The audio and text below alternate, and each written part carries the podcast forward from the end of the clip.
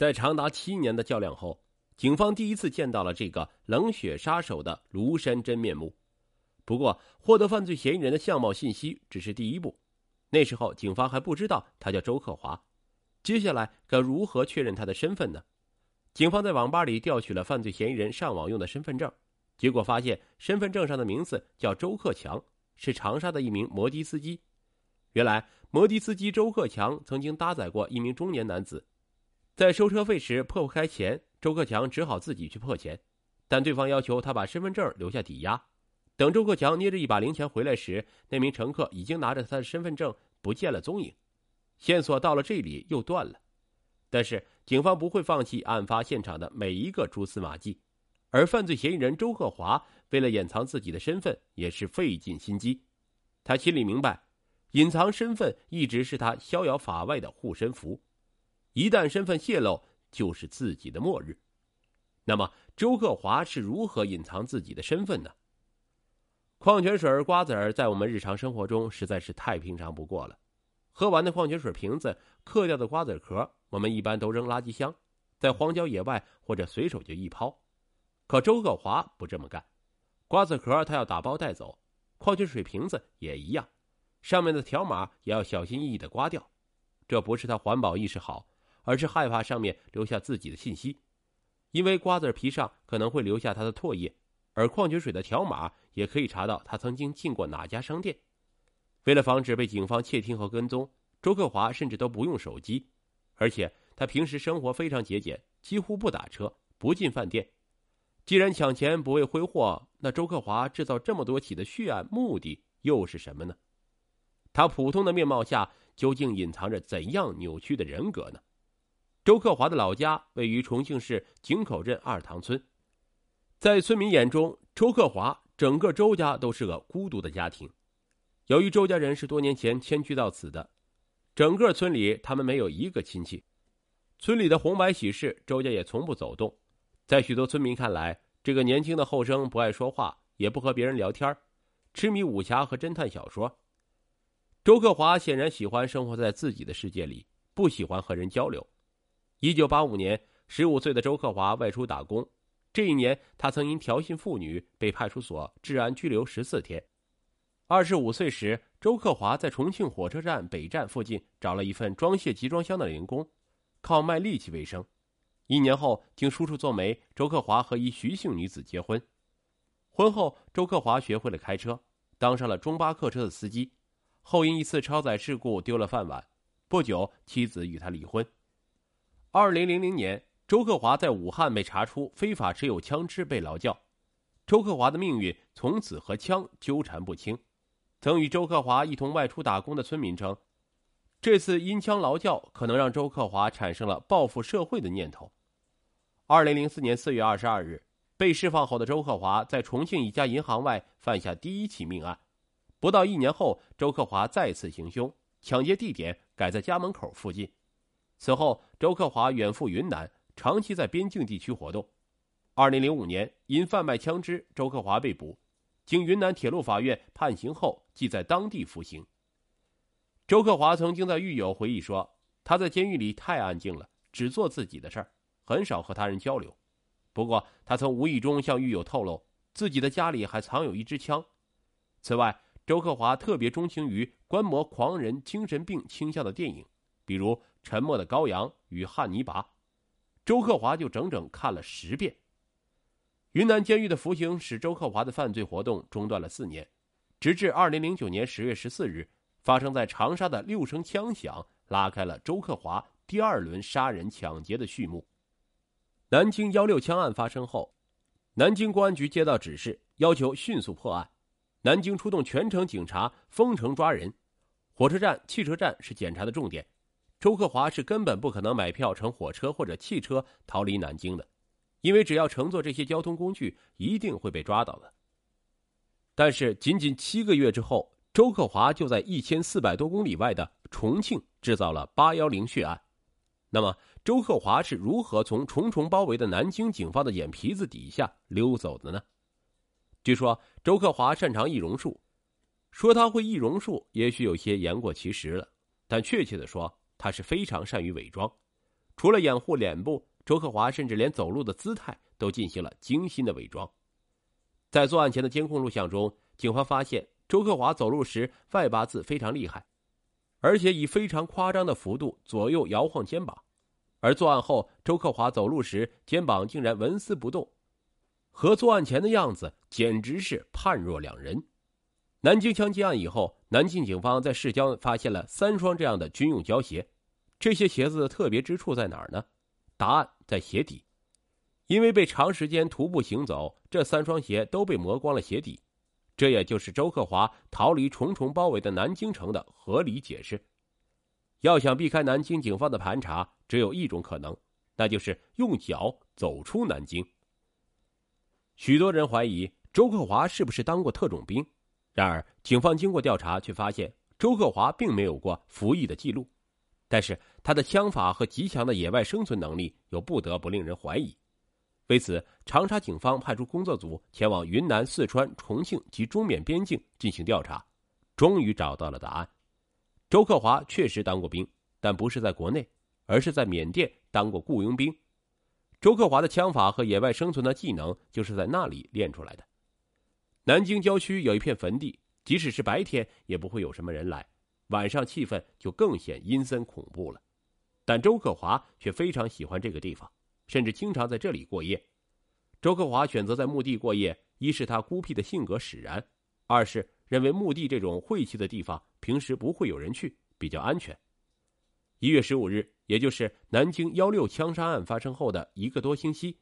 一个上山捕鸟的南京市民无意中发现了这片墓地中的一只睡袋，南京警方在睡袋中发现了一些人体组织，并在睡袋周围发现了人的排泄物。从这些提取到的物质中，警方获取了犯罪嫌疑人的 DNA。此后，重庆警方排查没有更换二代身份证的人群时，发现有贩卖枪支前科的周克华长期不在家，于是便提取了周克华父母的 DNA 样本。与嫌疑男子进行比对，最终确定了周克华就是横跨苏湘渝三省市作案、背负十条人命的冷血枪手。可以说，隐藏身份一直是周克华的护身符。如今这张护身符没了，周克华的相貌、身份乃至生活习惯逐一被警方掌握。如果他八年屡屡逃脱是一个谜，那么谜底已被警方一一破解。八幺零案发后，重庆警方迅速印制了多达一百八十六万份的通缉令，发遍了重庆的大街小巷。加上媒体对该通缉令的滚动播出，周克华一时成为这座近三千万人口的城市中最焦点的人物。八月十一日下午三点三十八分，周克华出现在重庆江北区大融城商场，被一对逛街的情侣认出。很快，专案组接到举报电话，警方迅速赶往大融城，可是。那名男子已经离开了现场，警方第一时间调取了商场的监控录像，经过辨认，可疑男子正是犯罪嫌疑人周克华。不仅如此，警方还发现，周克华居然在用手机打电话。八年来，周克华为了防止被警方窃听和跟踪，几乎不用手机。他用手机真的很稀罕。究竟是什么原因让他改变自己八年来给自己定下的规矩呢？答案就是。一个女人，一个比他小二十多岁的漂亮女人。张桂英，女，一九九二年出生，时年二十岁，四川宜宾人，是周克华的九零后小女友。八月十三日晚，周克华给女友张桂英打来电话说，十日没搞到什么钱，准备在十四日再干一次大的。而这段谈话内容很快就被警方掌握了。根据这一重要线索，专案组断定。周克华很可能会在八月十四号这天再次作案，专案组临时调整部署。十四日凌晨三点，周克华活动范围内的所有金融网点都配备了荷枪实弹的便衣警察，只等周克华自投罗网。而就在三天前，重庆警方在重庆市沙坪坝区歌乐山发现了疑似犯罪嫌疑人周克华藏匿的山洞，警方在洞内发现一件破烂的 T 恤、两个香烟盒以及排泄物。专案组据此推测，歌乐山很可能是周克华的重要藏身之所。重庆警方继续集中万余名警力封锁歌乐山，近百个武警小组二十四小时搜捕，以打草惊蛇，让周克华不敢靠近。另一方面也让周克华误以为警方重点集中在歌乐山而不是市区，从而放松警惕。而暗中，警方已在市区内布下了天罗地网。此时的周克华对警方来说已经成为瓮中之鳖。二零一二年八月十四日早上六点多，在沙坪坝区童家桥邮政储蓄银行门口附近，两个穿着 T 恤和大裤衩的中年男子正在卖包子，而此时他们的眼睛却都在偷偷的盯着银行门前一个身穿蓝色 T 恤的男子。这两个买包子的男人其实是便衣警察，一个叫周进，一个叫王小鱼。此时，他们接到总部通知，一个疑似周克华的男子已经进入他们俩的监视范围。六点四十五分，可疑男子从童家桥邮政银行门口经过，没有任何停留。周静和王小鱼迅速跟了上去，可疑男子不露声色，继续前行。六点五十分，男子不急不慢地走过一条国道，突然加速向东，折入一条胡同。这条胡同名叫莴笋沟，长五十米，但它却是一条死胡同。男子走到大约三十米的时候，突然迅速转身，借助墙角做掩护，拔枪射击。两颗子弹接连打了出去。当他开第三枪的时候，对面两个便衣民警的枪也响了。关于这段惊心动魄的交火过程，很遗憾没有留下影像资料。民警周进事后接受采访表示：“我们和他只有十米的距离，然后他就转身过来，对着自己说话，啊，是走错了，然后就向我们接近。”我们就感到危险，可能他要向我们动手了。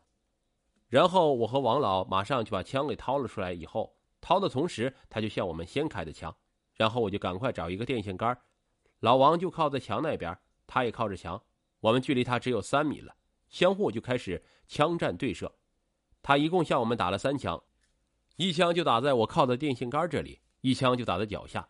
老王脚上还被反弹的子弹擦伤。然后我们就向他开了四枪。我两枪，老王两枪，然后就看到他倒到地上去了。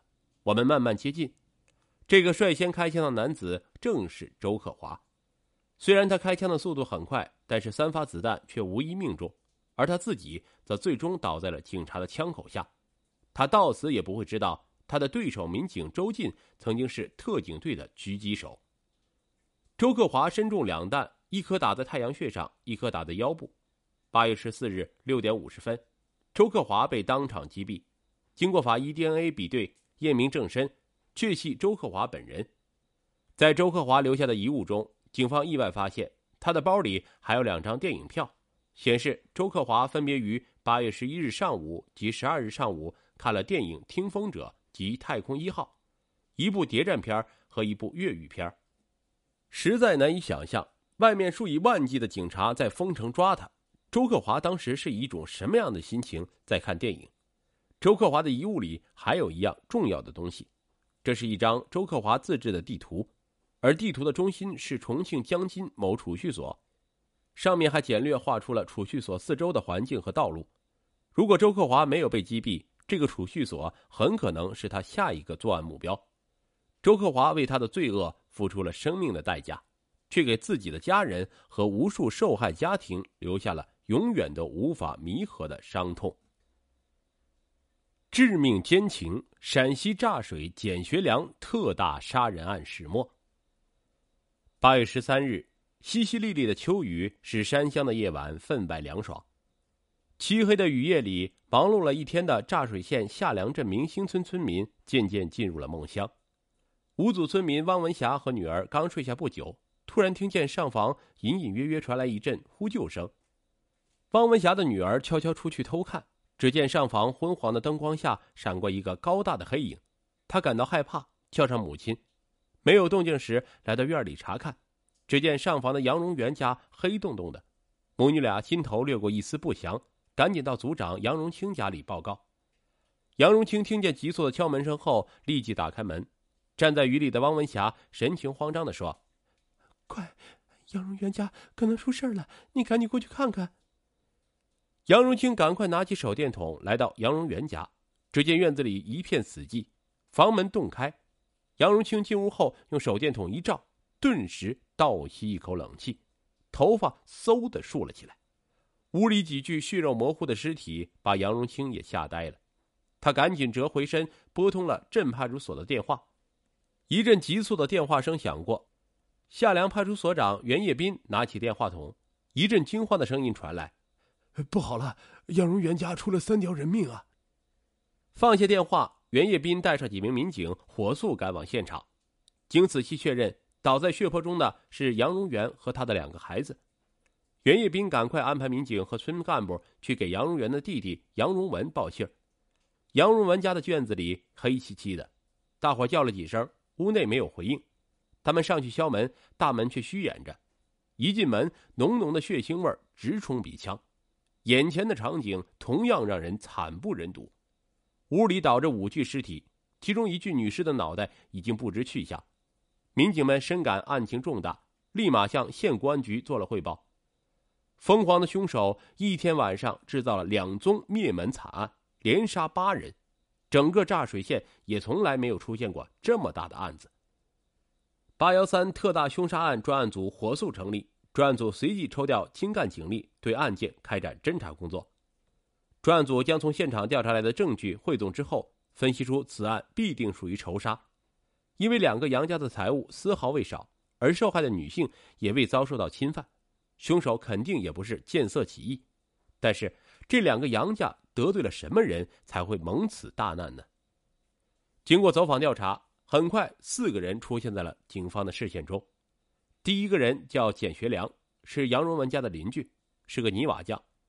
简学良此人虽然家庭贫穷，但是脾气暴虐，可不是什么老实人。他在一九九九年因为强奸罪而被判入狱五年，在狱中因为表现良好减刑一年，于二零零三年出狱。而他强奸的对象正是此次血案的无头女尸杨荣文的妻子于小军。也正是因为杨家报警，简学良才因此获刑五年。按说，简学良因为于小军入狱，他一定对此怀恨在心，是最有可能实施犯罪的人。第二个人是于小军的前男友，这个人也是明星村人，叫石勇。石勇在于小军和杨荣文结婚之前，与他交往多年。甚至于小军还为其堕过胎，但是因为杨荣文家有钱，于小军很快就移情别恋。对此，石勇对这一家一直怀恨在心，曾经对村里其他人说过，早晚要杀了于小军。警方找到他时，他也很坦白说自己的确说过这句话，但是当时是跟于小军刚分手时说的气话，自己也只是说说，从来没想过这样干过。八月十三日晚，他整晚都在邻村。村子中很多人都能证明，于是警方也暂时将他的嫌疑给排除了。第三个人是杨荣元的前妻弟弟黄毛，这个人是邻村有名的混混，因为杨荣元以前时常家暴欺负他姐姐，他曾经带人去杨荣元家去将其打了一顿。后来杨荣元和前妻离婚，双方有两个孩子，按说应该一人带一个孩子，谁知道杨荣元动用了人脉，让法院将两个孩子都判给了自己。对此，杨荣元的前妻和黄毛都对杨荣元十分不满。黄毛也曾经声称早晚要杀了杨荣元。这么看，黄毛也是有可能作案的。但是，当警方调查他时，却被告知他因为这几天前和人打架，被人用匕首扎伤，现在还在医院住院。他连下床都困难，怎么能作案呢？于是，警方暂时将他的嫌疑也给排除了。第四个人是附近的一个叫老刘的人，这个人又是怎么和杨氏兄弟扯上关系的呢？原来这杨氏兄弟主要是靠上山采药和开中药铺给人治病为生，许多信中医的人都会来找他们看病。这个老刘也是，他的母亲是癌症晚期，医院方面已经是束手无策了，于是老刘就将母亲送到杨氏兄弟那里。杨氏兄弟是来者不拒，只要给钱，啥病都能帮你看。但治好治不好另说。癌症晚期还能治啥？老刘母亲很快去世，但是这钱也没少花。于是老刘就去和杨氏兄弟俩闹，认为他们骗了自己钱。很显然，这么闹是没有结果的。于是老刘就宣称饶不了他们兄弟俩。警方在得知这一情况以后，立刻去找到这个老刘，但是被告知这个老刘几年前就已经去世了，这个人肯定不会是凶手了。正当专案组四处寻找简学良时，一名村民向专案组提供了一条线索，更加加重了简学良的嫌疑。